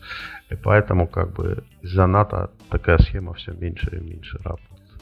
А э, если дальше смотреть, то SORM 3 там требует еще данных из биллинговой системы. И тут уже оператор сам думает, а почему я должен своему там аплинку давать эти данные, да, вот, мало ли он их использует против меня. Но уже, не против, уже они, сам не а, захочет. Они боятся, они боятся, что они боятся, что придет к абоненту и предложит лучшие условия. Ну да, да. Поэтому тут уже он сам не захочет использовать такую схему. То есть таким образом SORM все, все ниже и ниже спускается вот даже к самым маленьким операторам. По поводу, значит, абонентов. Слышал как-то историю от человека, которому нет смысла не верить, который трудился на тот момент в каком-то небольшом местечковом операторе. Значит, приходит к ним в офис в один прекрасный день такой милый дедушка э, и говорит, что он работает по линии МИДа и сейчас там по определенным условиям вот вынужден подключиться к этому, значит, оператору. Но поскольку вот он работает по МИДу, ну, в смысле, в Министерстве иностранных дел, то на него надо, чтобы они поставили отдельный СОР, но как бы с них ничего не понадобится, просто он пришел договориться на день установки, что придут, люди все сделают. Там люди удивились, но сказали там, приходите завтра, грубо говоря. На следующий день приходят два вежливых дядечки, приносят ящик, э, им показывают там серверную, как бы линия, которая уходит в сторону дома, где этот живет этот дедушка, они уходят. Они ставят ящик, уходят, и у дедушки на оконечке ставят еще второй ящик, прямо у него в квартире. Потому что там, ну как бы это известно, потому что инженер этого оператора тоже поехал на установку. Э, вы что-нибудь знаете про такое? Ну, наверное, это какая-то незабудка. Это что то значит? Ну, это такое решение, которое пишет ну, телефонные звонки все. Называется незабудка. Ну, там, там все-таки интернет, а не телефон. Ну, то есть это уже не на вашем уровне происходит такое спецоборудование? Нет, нет, это существует это отдельно. Мы, мы такое не делаем, да. Это отдельная часть. Мы делаем решение вот чисто для оператора связи. То, что нужно оператору связи. Есть же отдельно еще э, абоненты, да. А, они даже сотовой связи выделяются отдельно. Это закрытые линии обычные. То есть, возможно, от него ЗАС был. Чтобы поставить вот это, ну, с одной стороны зашифровывает, с другой расшифровывает. Ну, понятно, да? Угу. То есть там что угодно может быть. То есть, ну, это, это может и отдельно выделенная линия. Э, есть э, линии выделенные, выделенные, которые нельзя отключать никогда. То есть много разных. В общем, госу- государство есть. хранит свои тайны. Вопрос. Ну, на, то, на, на то и государство. Ну да, вопрос следующий. Возвращаясь к 538 постановлению, как оно реализовывается на конвергентных сетях и можно ли это вообще сделать? Под конвергентных сетей что подразумевается? Ну, я так понимаю, что подразумевается, когда у нас мы говорим не только про то, что у нас абонент имеет доступ, например, там интернет, да, а полный спектр и телефон, и интернет, может быть, там еще VoIP какой-то. Все, все, все, все замечательно реализуется. То есть это все пишется воедино, в единую какую-то базу. Ну, та, та, ну, там есть разные решения, то есть там все, все, ну, все, это, все это обрабатывается и сохраняется. Ну, если, если, если просто, если кто-то пользовался TCP дампом, да, как бы TCP дамп, а по нему дальше можно бегать и делать, что хочешь. Ну, решение это не единое. Как Денис же рассказывал, есть три разных сарма. 5. Не, ну вот конкретно для конвергентного оператора. А, ну три- три- в части 538 оно едино. А, ну в этой части. Вот я это имею в виду, то есть э, информация от этих трех сормов, там, например, от телефонного первого, да, Да. и третьего сводится где-то воедино. Нет, Нет. нет, нет, стоп. Я сказал, что управление теоретически стоит 5 разных пультов для каждого сарма. А, ну, помножить это на количество вендоров пультов. Это умножить еще. То есть, ну, Мгм. и вот таким вот образом все это там стоит. А количество вендоров хотя бы порядке, это как десятки, сотни? Ну, э, нет, нет, это пятерка. Так немного. Да, да, я говорю, что это довольно-таки закрытый рынок, он как бы тяжело с ним. Мгм. А вот усложним немножко предыдущий вопрос. Правда, я не уверен, может, это опять сейчас мы упадем в вашу любимую сферу гостайны. Э, Отслеживание перемещений по регистрации в Wi-Fi сетях. То есть в рамках, например, что вот, я не знаю, ваш СОРМ стоит вот э, у трех операторов, да, и вот человек идет и вот авторизуется поочередно у всех трех. Это вы сможете показать? Смотрите, э, э, решение по location ам, как бы это э, в протоколах там есть это все, да. Ну, там процедуры более сложнее, чем вот описано, как бы там, ну, ну, это все работает. Спрашивают еще, вот не знаю, что это такое, но спрашивают, используется ли в России функционал Lawful Intercept. Знаете про такое? Ну, я знаю, про что это, да. А расскажите тогда, что это такое и используется ли оно? Ну, Low Intercept это, Это как и раз есть SORM. западное название Сор. того же Сарма. А, вот так все Мы, мы просто. про, мы про это, мы про это, собственно, да. Отлично. Как моментально ответить на вопрос? Это был вопрос? Э, Это уже был и вопрос, и ответ. Переходим к следующему пункту. Туннели. Сармы умеют э, распаковывать туннели? И какие? Смотрите, вот э, я еще раз объясняю, что саму, саму процедуру вот этих мероприятий, она является гостайновской. Как бы, вот если в TCP-дампе, вот просто взять, посмотреть, все можно посмотреть, то это все видится. Ага, понятно. А, а, В части а, вот 538 а, там в основном фиксируются факты ст- статистики. Ну, то есть фиксируется статистика просто. Нету, нету такой волшебной пилюли, что вот пришел, как у американцев есть. Пилюлю надо делать. Она это сложная работа, это с разработчиками все это делается, на, на ранней стадии, на, на появлении все это добавляется. Вот. Но они, есте- естественно, никому не говорят, как это сделали, и, и охраняют эту святую тайну, да? Ну, они просто выбирают компанию, которая пользуется, там что-то поставляет, приходят и говорят, что типа вот э, нам нужно вот это, и делают. А иногда, ну как, как обычный госконтракт, за это даже денежки платят, наверное. Ну, не наверное, а точно. Ну, вы же слышали про недавний скандал с, с Intel, который как бы позволяет через Intel имя, такой интерфейс внешнего управления, а, а, даже с выключенного компьютера скачать данные. То есть он позволяет его включить, загрузить, выключить. а, и это все встроено уже. Ну, недавно же еще было, что там нашли следы этого, господи, Миникса, по-моему. Ну да, да, они, естественно, не с- они вот молодцы, они используют то, что уже разработано другими, не изобретая велосипеды. То есть Minix хороший ассистент. А давайте немножко циферками померимся. Вот э, возьмем, например, полосу в 100 гигабит. Э, вот был, было озвучено, значит, что ваше решение это 4 юнита. Я- то есть 100 гигабит на 4 юнита это как? Это у всех? Или есть намного меньше? Или намного больше? 4 юнита решение чего? Сарма или DPI. То есть в DPI у нас 100 гигабитов в одном юните. А в Сарме? А в Сарме там, представьте, сколько надо дисков хранилища, чтобы организовать запись таких объемов. Я, честно говоря, цифру не знаю, может, Денис. Так, цифры по объему хранения да, данных. Угу. Ну, смотрите, пример- примерно как бы 10 гигабит дает статистике 120 гигабайт в сутки. Вот рассчитать. Это статистика, это не, не, не сам трафик. Ну, а если мы хранилище вынимаем в отдельное устройство, то есть там рядом ставим дисковую полку и все прочее, то есть тогда получается сам, Ну, это- сам ну, это- сорм ну, тоже это- один юнит займет и все? Э, да, да. Все, все, все, все проблемы как бы именно связаны с, исключительно с, э, с хранением данных. Просто в сормах полки дисковые используются очень редко. То есть э, вообще системы хранения очень дорогие. Их операторы очень не хотят использовать для сормов. А, а что они хотят использовать, простите? А, обычные сервера, четырехюнитовые, в которых можно ставить много дисков и организовать обычный рейд. Там рейд 6, рейд 10. Вот дисковые полки, да, вот там рейд. Ну да, то есть, а это с точки зрения, скажем так, государства не возбраняется подключать внешнее хранилище к САРМу? Нет, это, ну, смотрите, э, нет у государства требований. У государства предъявляет требования, что нужно накапливать и как нужно отдавать. Понятно, но мы же вначале говорили о том, что вот э, у нас сам Сорм, он весь такой опечатанный в пломбах, чуть ли не в сейфе должен стоять. А тут выясняется, мы к нему внешним интерфейсом можем хранилище подключить. Ну, это э, считается, что вот это все целиком, это будет СОР. Его весь, весь в сейф положит. А, вот да, так да, это в, работает. в комнатке Понятно. в отдельной, которая и закрывается на ключ. Ты, то есть, если хранилище подключаешь к сорму, ты больше ничего туда хранить не можешь. Только сорм. Да, да, это зачастую в отдельную комнатку ставят, которую на ключик запирают, да?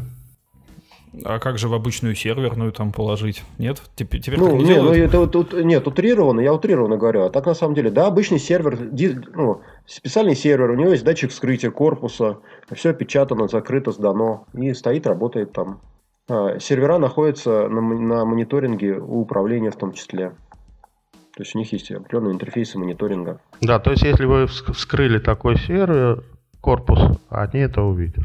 Здорово. Так, немножко, то есть не немножко, хор- хороший, на мой взгляд, технический вопрос. Э, вы, передача данных в вашу систему происходит по ASN1? Да. Ну, это, это ASN1 это протокол взаимодействия работы именно с пультами, ну, которые стоят в управлении. Нет, оператор данные из биллинга передает не по SN1. Там все гораздо проще, то есть какие-то скрипты выгрузки используются и все. Вот. С SN1 идет общение с пультом управления у ФСБ. Это имеется в виду пульт у ФСБ по SN1 общается да. с э, вашим оборудованием. Да, верно. А с биллингом оно, то есть, напрямую также не может. А почему? А потому что в биллинге нет вообще API. Практически такое впечатление, что наши разработчики биллинга не знают, что такое SORM. Ни в одном из биллингов не предусмотрено API для съема данных в SORM. Даже на уровне какого-нибудь SQL скриптов там чего-нибудь. А... Я же не говорю про S. То есть, а сарму в биллинге, ну, понятное дело, может быть интересен факт того, что вот авторизовался абонент, там, не знаю, факт его вообще наличия, а еще что-то. Он может там хотеть увидеть? Да, там много чего требуется а паспортные данные абонента, место подключения, прием платежей, прочее, прочее, прочее. Так а это тогда получается надо, чтобы выпустили какой-то ЦУ для тех, кто пишет биллинги, или это просто никому не надо и считается чуть не вредным? Ну, непонятно, почему биллингисты это делают. Ну, потому что, потому что нет описания API. В результате приходится, вот мы свое описание сделали, и а раздаем его операторам, типа вот сделайте вот такой API и получите интеграцию с нами. Соответственно, если у биллинг э, какой-то распространенный, да, то уже для него скрипты написаны. Если же он какой-то самодельный, да, ну, приходится на месте делать. Но это не rocket science, что называется. Тут требуется минимальные знания выгрузить данные из биллинга. Угу. Так то есть это получается, вы уже решаете этот вопрос с конечным заказчиком. Ага. Да. А не проще там, э, производители биллинга их же тоже не миллион, насколько я знаю, не проще там... Так в том-то и дело, вот и удивительно, что они это не предусмотрели. То есть такой вопрос их не волнует, хотя операторов он очень волнует. Многие даже спрашивают, какой мне биллинг купить, чтобы не было проблем потом с армом. И казалось бы, биллингисты должны быть заинтересованы сделать сразу API, чтобы не было проблем с армом. Но нет, нет таких биллингов. Так а они пробовали прийти, вот не знаю, к самому крупному биллингу сказать, чуваки, давайте напишем интеграцию. Вот один раз. А кто самый крупный биллинг? Да я не знаю, мне Питер Сервис всегда в голову лезет. А, это биллинг очень специфический да, для дело. конкретного оператора. Смотрите, проблема в другом. А, а, биллингисты продают свой биллинг. Понимаете? Для них сорм не нужен. Это тоже трата времени. Времени и денег. А каждая такая доработка, она, в принципе, заказчик ее заказывает, и они на этом получают деньги. Там, подготовить форму выгрузки. Вот они, если заказчик в состоянии сам написать SQL запросы, да, то и, нет проблемы. Если, если это есть проблема, то билли, ну, производитель биллинга получит дополнительные деньги за разработку, разработку вот этого вот скриптов. Хорошо устроились. Как, как Ну, мне кажется. да. И это, это на самом деле не проблема. Вот, вот выгрузка из данных это не проблема. Она есть э, в том плане, что есть некоторые странные биллинги, которые дельта не позволяет, но с ним происходит выгрузка целиком вс- ну, вс- всего дампа. Ну, вот, кстати, да, как раз один из самых распространенных биллингов, Гидра, как бы с ним вот есть некоторые сложности по интеграции. Но они все решаемы, то есть э, мы вот успешно это сделали. Наталья, ну расскажи нам, что там происходит в чатике. Тут есть еще парочка технических вопросов. А, Нет, даже один остался. Да, тут очень заинтересовало упоминание о такаксе. Используется ли он где-то для авторизации абонентов или это для, для чего он нужен САРМу? Информ- информация о нем. Это Так же, как и радиус, авторизация абонента. А данные об авторизации нужно передавать в СОРМ. Ну, то есть такакс действительно используется для авторизации абонентов в каких-то операторах. Ну да, все реже, но Не, ну все сейчас перешли на радиус или диаметр. Ну, сотовый это диаметр, а ну, другие операторы это радиус в основном. Ну, или свое. Я как и говорил, что есть еще свое. Хорошо, и есть еще один нетехнический вопрос. Спрашивают, можете ли вы озвучить цену SORM-3? Хотя бы примерно. Ну, примерно это где-то миллионы. То есть, вот, скажу так, с, с оборудованием. Там большая часть денег именно на сервер хранения данных. А миллионы это на 10 гигабит. Да. Вот тут я, кстати, должен кое-что сказать. Немножко нас похвалить. А, Когда мы вышли на этот рынок, СОРМ, да, а, цены упали в два раза. В некоторых регионах три. Да, а там, где нас приглашают участвовать, как бы там в три раза падают. Поэтому нас стоит приглашать даже просто того, чтобы меньше заплатить. По темным улицам ходить не страшно стало? Ну, знаете, историю, истории есть неприятные, когда нам угрожали, но особо их не воспринимали все. О, тут аж Марат, который там сегодня из-за товарища майора не может говорить ртом, спрашивает, а это оплата одноразовая или ежегодная? Или если... Это, это, это апельсин длинный. Я, вот он, он реально бесконечный. А, каждый раз, когда выпускает государство какое-то требование, а, оператор каждый раз платит. Ну вот, кстати, тут еще одно наше преимущество. Мы берем на себя обязательство, во-первых, дорабатывать это решение под требование, то есть, чтобы не надо было заново там что-то покупать, как это было уже не раз. Вот. Во-вторых, даем оператору возможность самостоятельно его расширять, добавляя там диски там и так далее. То есть мы, мы тут не участвуем уже дополнительно. То есть, по большому счету, мы продаем лицензию, да. А, ну то есть, ну если говорим про длинный апельсин, фактически это как получается? Государство выпускает какие-то новые нормативные акты или уточняет старые, э, разработчики сармов, грубо говоря, дописывают патчи, где это реализуется, и за это просят денежку. То есть обычно это так делается. Нет, Да, все, да, все, да. все, нет, все по-другому. А Смотрите, э, там очень часто э, говорят разработчики, ну, не хватает железа, да, купленные СОРМы там 5 лет назад, прошло 5 лет, новые требования, приходится ставить комплекс с нуля, то есть старый сервер выкидывается, покупается новое. То есть, а, Э, а дискочков не раньше- докупить, раньше- да? Так это не работает. Да, да, да. Ра- ра- Раньше и сейчас СОРМы поставляются как АПК, аппаратно-программный комплекс в сборе. И управление так и хочет видеть. Потому что они, ну, они- им важно, чтобы оно работало все. Вот. э, В очень редких исключениях сейчас э, поставщики предлагают там по спецификации э, можно купить железо самим. Ну, Например, большие операторы, у них у всех рамка есть определенная с производителем же серверов. То есть в этой рамке у них там цены очень интересные и хорошие, и им там понятно. А, И продаются только ПО. А со самого ПК собирается непосредственно поставщиком, ну как мы поставщиком Сарма, как бы непосредственно у оператора. И оператор потом э, это решение, собственно, сдает управлению. Управление выполняет определенное тестирование этого решения. После него подписывает акт или по акт замечаниями. Ну, вот такая процедура. Коллеги, а вот от меня такой вопрос. У оператора стоит коробочка, там э, закрытая комната, это понятно. В качестве вот приемника SORM. А как быть с отказоустойчивостью? То есть коробочка работала-работала, сломалась. э, что делать оператору? Там- Какое-то там резервирование норма- ставить? Или оно же в резерве Там идет? нормативы, не, нормативы следующие, что три часа надо восстановить, если что-то сломалось, три дня на замену. А, надо восстановить оператору? То есть не- нет жесткого требования прям реал-тайм каждую секунду. Все ну, такое. там и так очень тяжело. Нет, подождите, а я, я не очень понял. А если эта история мониторится только на пульте, то как об этом узнает оператор? То есть ему об этом А, должны позвонить зва- моментально? Позвонят сразу же. Просто у меня это тогда все-таки не вяжется с теми операторами, у которых их нету. Ну да ладно, может быть, бог с ними. Просто ходит бесконечное количество легенд про операторов, у которых этот сорм выключился, и про него забыли, стоит он пыль собирает.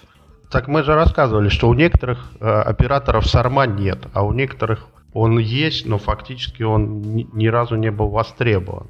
А, и, соответственно, как бы и, не очень-то и нужен. Нет, но здесь, и здесь я больше говорю о тех, А у которых те, у кого был, нужен, но выключился. те, у кого он реально нужен, да, вам позвонят сразу, как только какие-то проблемы.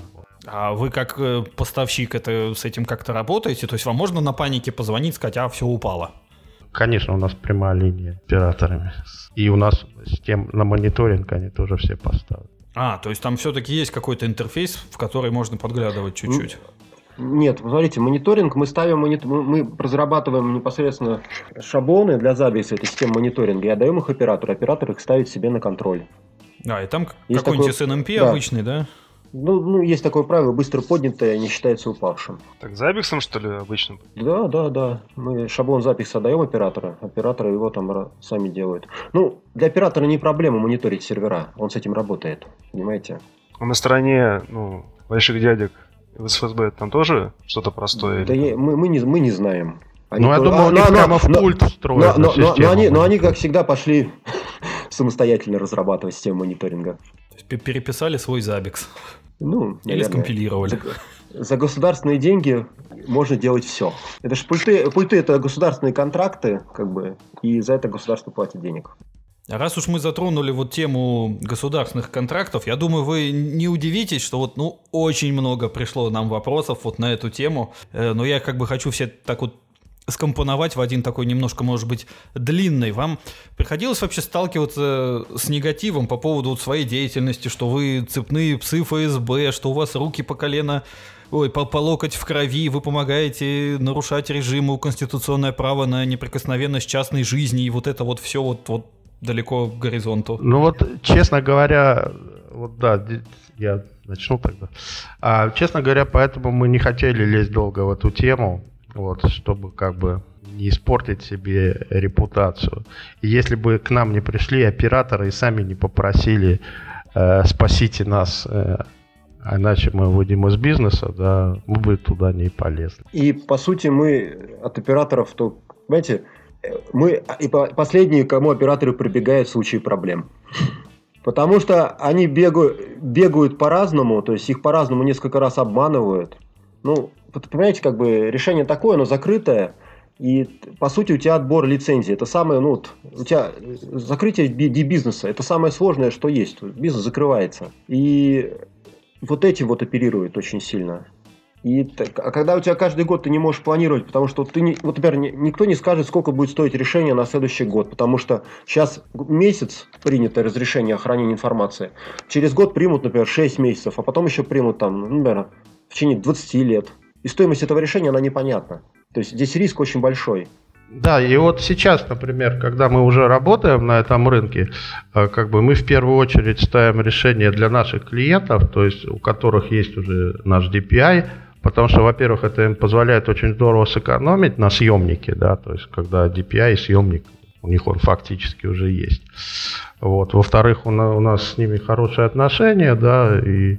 А в-третьих, э, по сути дела, если посмотреть на наших клиентов, вот, то да, там богатенькие операторы предпочитают ставить там старых, что называется, проверенных, да, поставщиков, а к нам приходят уже люди, как бы, ну, немного отчаявшиеся из-за того, что это решение им не по карману, да, и, соответственно, проблемные, скажем так. И вот, да, мы в основном работаем с такими.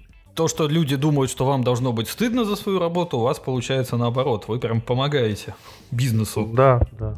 И никаких сожалений про нарушение вот этого права частной жизни и вот всего вот этого. Ну, э, раньше, да, я то- тоже как бы, когда был знаком с темой поверхностно, думал, что там может быть что-то такое, там а у нас любили эту тему полоскать, но фактически увидев, как люди работают и кто этим занимается, я свое мнение полностью поменял. То есть люди занимаются делом. И об этом как раз вспоминают, в общем-то, все, когда где-нибудь что-нибудь взрывают, да, говорят, а почему же наш СОРМ не помог? Ну, это, видимо, потому что не знают, сколько не взорвали. Ну, это мое личное мнение. Мы же никогда этого не узнаем. Так, ну что, коллеги, на самом деле у меня кончился список вопросов, который э, нам прислали слушатели. Наташа, есть что добавить? Ну, у меня тоже вроде все. Так, Дмитрий, Денис, а вам, может, хотелось что-то рассказать, а мы вас тут вопросами замучили? Да нет, мы уже вроде рассказали все. Отлично, отлично. Тогда, вероятно... В конце, в конце хочется подвести, что не надо бояться сормов. Это обычная деятельность государства. Так сорм-то нужен или не нужен? Нужен, я считаю, что нужен. Но в горячих э, регионах он очень нужен. Вот. А там, где он не очень нужен, видишь, там а, операторов особенно и не прессовали. В той же Москве до сих пор многие живут без САР. Вот. Но из-за того, что там будет проходить чемпионат мира, да, то, наверное, это счастливая жизнь для них заканчивается. Ну, поскольку это буквально в следующем году, я думаю, мы это все и узнаем. Ну что, тогда, коллеги, предлагаю сворачиваться. Дмитрий, Денис, спасибо вам за то, что пришли, за то, что, как мне кажется, раскрыли много тайн, разрушили много легенд и слухов, рассказали, как это обстоит дело по-настоящему с этой ужасной страшной системой, которую все так боятся. Марат сегодня, к сожалению, у нас обеззвучен. Это вот все там смеялись, что мы шутили про товарища майора, разрешение на эфир и все такое. Ну, ребята, смейтесь. Спасибо всем, кто пришел. Еще раз, приходите еще. Мы вас обязательно послушаем, с пристрастием допросим. Запись мы опубликуем 25 числа. Очень постараемся весь звук вычистить, сделать его красивым, все как вы любите. И на этом все. Всем до свидания.